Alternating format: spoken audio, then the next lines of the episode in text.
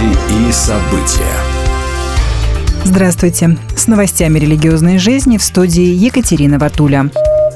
Во Франции на ежегодную евангельскую конференцию приехало порядка 30 тысяч цыган. Ее провела французская организация «Ви Lumière» – «Жизнь и свет» с 3 по 10 сентября на бывшем аэродроме НАТО у границы с Германией, сообщает Evangelical Focus. Сюда, в Гростенкен, деревню с населением всего 600 человек, расположенную недалеко от Меца, съехались тысячи автофургонов. Общие собрания проходили в огромном соборном шатре, где люди слушали Слово Божье и прославляли Бога вместе. В эти дни многие также приняли водное крещение, чтобы публично выразить свою готовность следовать за Иисусом Христом. Движение «Ви и Люмьер», официально называемое Евангелической миссией цыган Франции, было основано Климаном Лекасеком в начале 50-х годов. Оно готовит сотни пасторов и в настоящее время направляет миссионеров в Венгрию, Россию и страны Центральной Азии.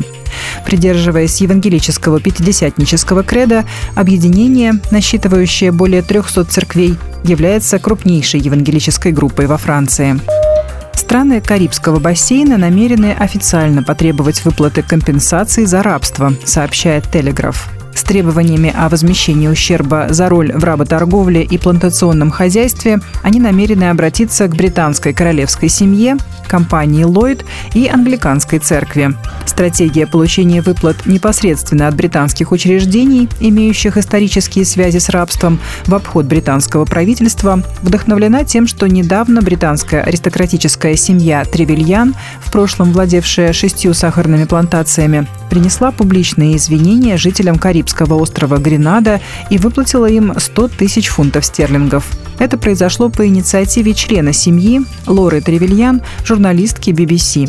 Как стало известно The Telegraph, эти ведущие британские учреждения получат официальные требования, которые готовит комиссия по репарациям политического и экономического союза 15 региональных государств-членов Коряком к декабрю. В сентябре в Великом Новгороде в храме евангельских христиан-баптистов прошла 11-я научно-практическая конференция под названием «Феномен российского протестантизма».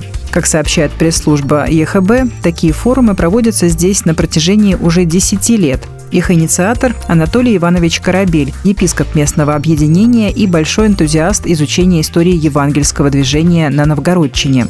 Нынешняя конференция была приурочена к 160-летию начала образования евангельских церквей в этом регионе.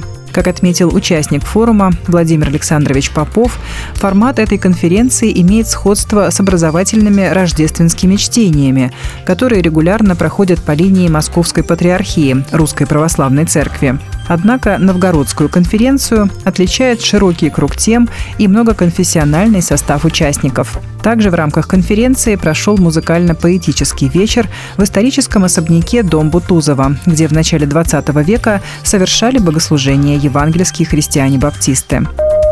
Легендарный бразильский футболист и двукратный чемпион мира Роналдо сообщил о том, что крестился на 47-м году жизни. Крещение прошло в мадридской церкви Сан-Хосе. Сегодня был особенный день. Я принял крещение. Христианская вера всегда была для меня фундаментальной частью жизни, хотя я еще не был крещен ранее. Я подтверждаю свое обязательство следовать путем добра по собственной воле, веря в Иисуса, в Его любовь, написал Роналдо в соцсетях. Как отметил спортсмен, теперь он чувствует себя по-настоящему возрожденным, как дитя Божье. Роналдо, полное имя которого Роналду Луис Назарио Делима, признан лучшим футболистом в истории чемпионатов мира. Он выступал за национальную команду Бразилии с 1994 года и провел в ее составе 99 матчей, став чемпионом мира дважды – в 1994 и 2002 годах. Последний матч за Бразилию Роналдо провел в 2011 году, после чего заявил о завершении своей спортивной карьеры. Будьте в курсе событий вместе с нами. А на этом пока все. С вами была Екатерина Ватуля.